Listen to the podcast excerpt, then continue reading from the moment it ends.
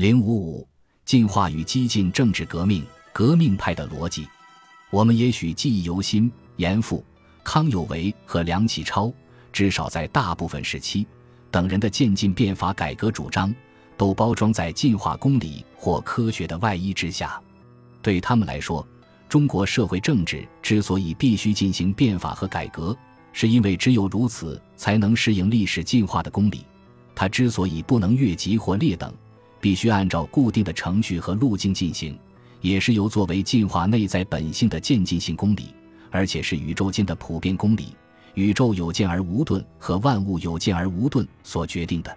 但是，转眼之间，随着变法的匆忙收场和革命时代的降临，具有无限适应能力的进化世界观和意识形态，又成为武装激进革命派和无政府主义的武器，并为之鸣锣开道。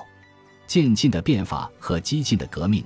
显然是对立的两极，但二者都以进化主义作为自己的世界观和价值基础。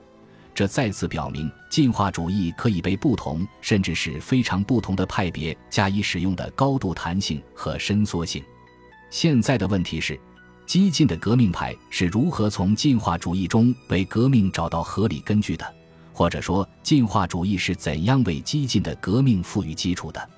从革命派对此提供的论证来看。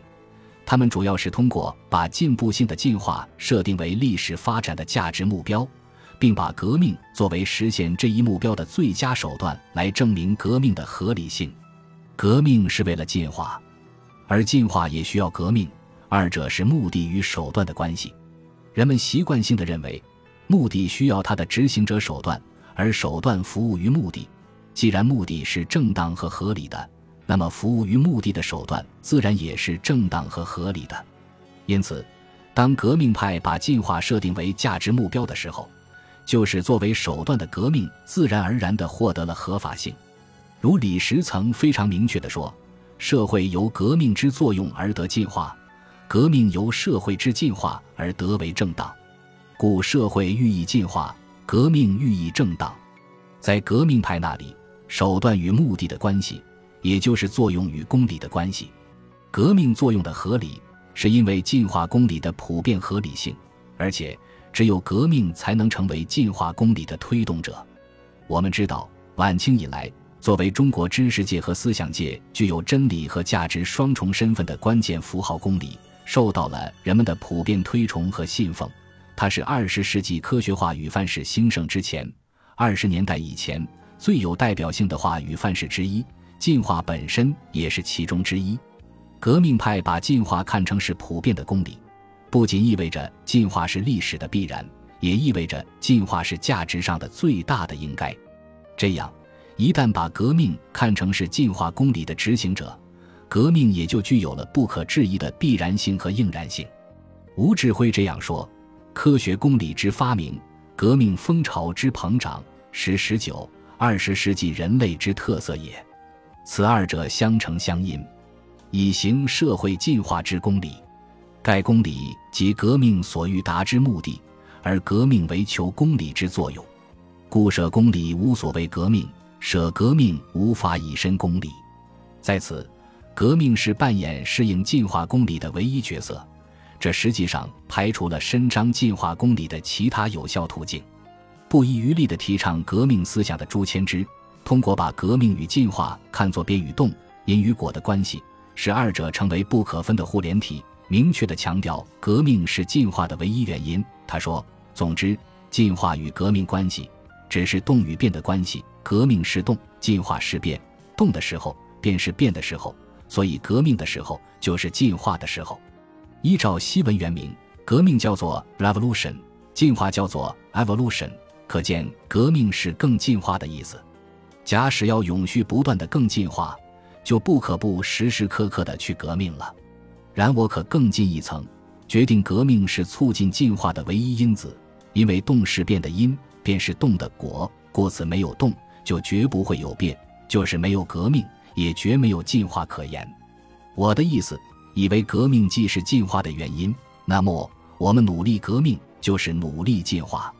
在此，我们看到。朱谦之还通过比较“革命”与“进化”两个词的构成要素，把二者直接联系了起来。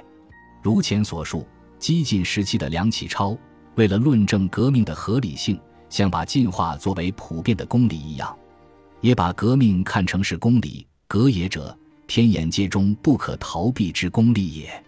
这种逻辑在革命派那里更是司空见惯。他们相信，革命是普遍的公理，进行革命也就是实践公理。由于公理是普遍的和必然的，因此。革命也就具有了不可避免的必然性。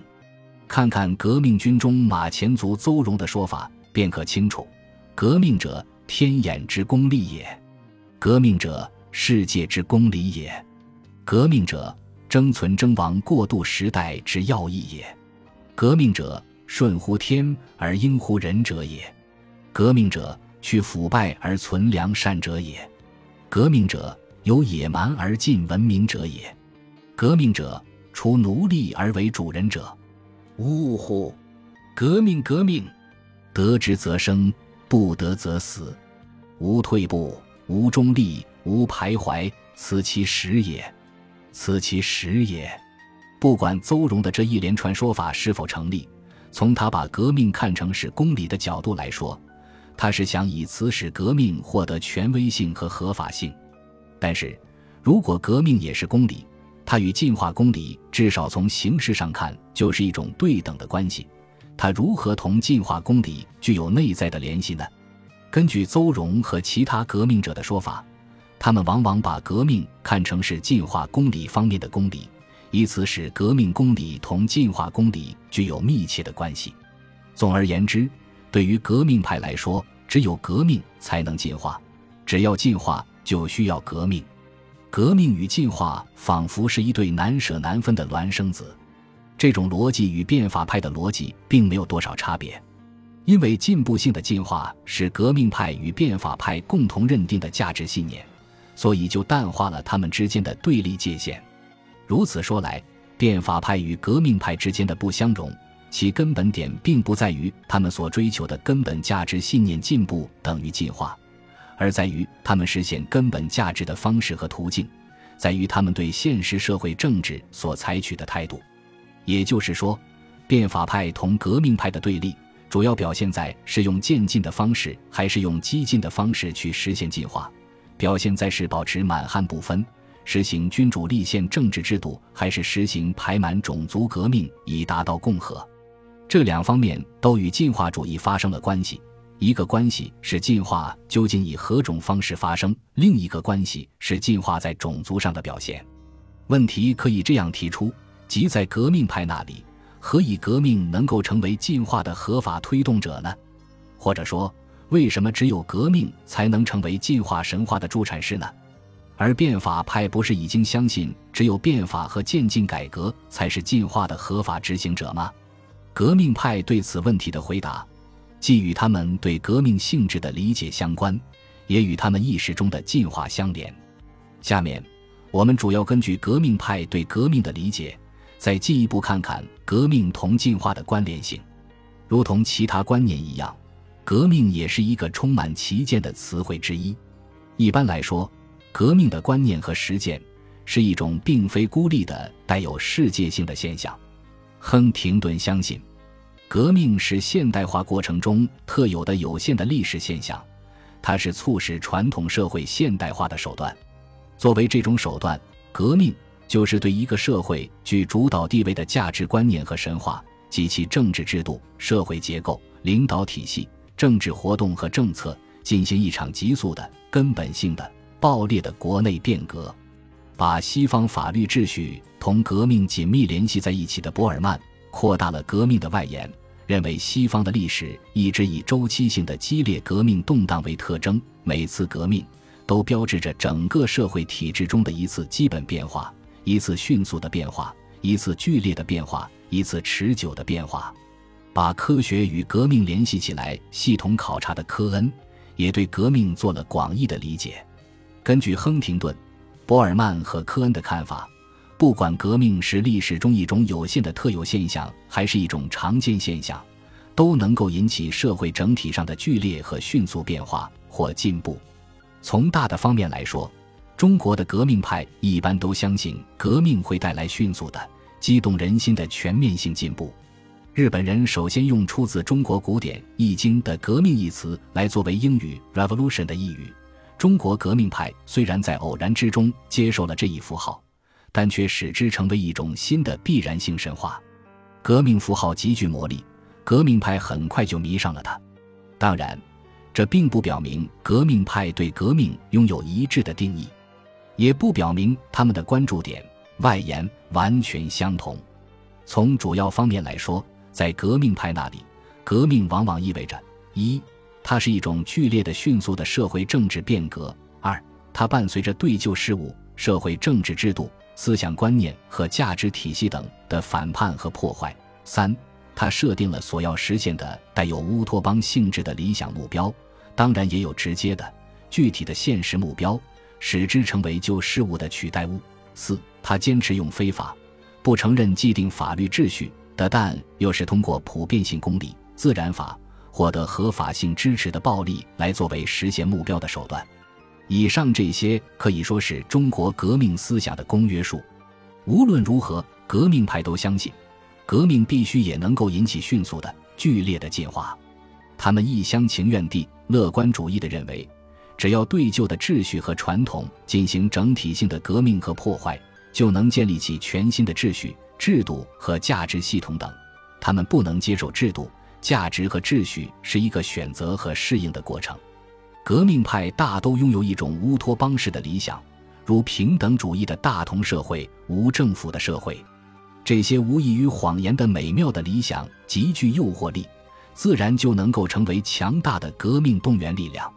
中国革命派的直接革命目标是用暴力推翻清政府，他们为此提供的论证，既有来自一般方面的对专制制度的痛恨，对新的政治制度民主共和或进化的信仰，区别于历史上改朝换代式的消极革命，也有来自特殊方面的强烈的种族意识，即满族是一个异族，它不是华夏正统，在孙中山和章太炎等人那里。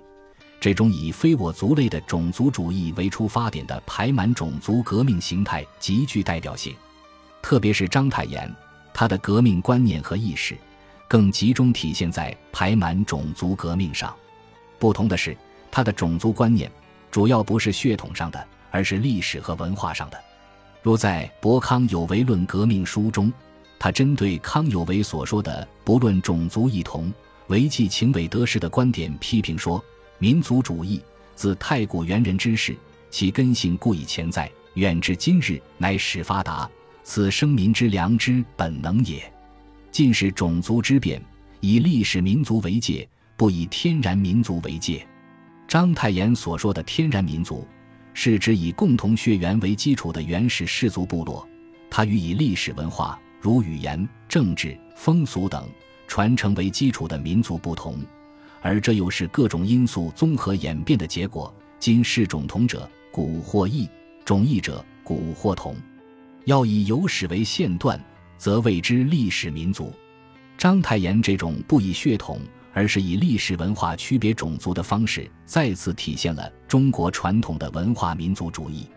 章太炎提倡国粹，强化对中国文化的认同，也恰恰是要以此凸显满汉之别。以激发排满种族革命的热情，章太炎主张用光复、恢复，而不是革命来表示驱除满族和恢复华夏正统，也是基于这种逻辑。如在《续革命军》中，他这样说：“同族相代，谓之革命；异族攘窃，谓之灭亡。改制同族，谓之革命；驱除异族，谓之光复。今中国既灭亡于逆胡，所当谋者。”光复也，非革命云耳。容之属思明，何哉？量以其所规划，不仅驱除异族而已。虽政教、学术、礼俗、才性，犹有当革者焉，故大言之曰革命也。但是，这种区分已经变得无关紧要。大多数革命派愈来愈喜欢用革命来表达他们的愿望和立场。实际上。革命一词更适合用来表达那种综合的、全面的变革要求。正如章太炎所说，邹容既用它来表达对满族的驱除，也用它来表达更广泛的意义，如破坏旧有的一切事物和秩序，以促使社会政治制度、观念意识和价值等全方位的变革。随着满族统治的覆灭，人们对革命的使用就完全移向后者。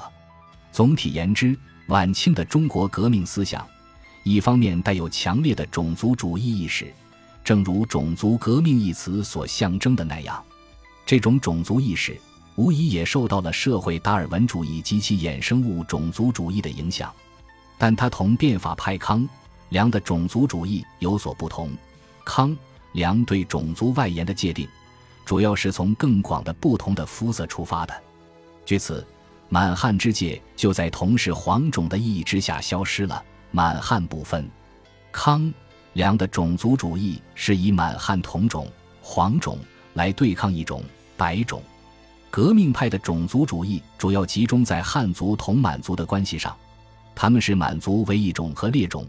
看看邹容的《革命军》便知，其首要目的就是驱除满族，像孙中山所说的“驱除鞑虏”和推翻其统治。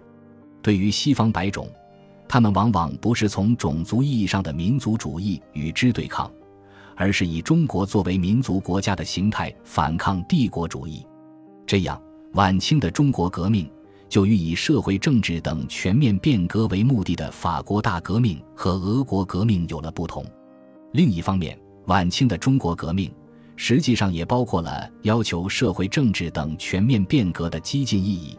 与革命有过一度蜜月的梁启超对革命的理解是这样，其他一贯的革命派人物更是这样。以排满为中心的章太炎，早期也具有这种革命思想。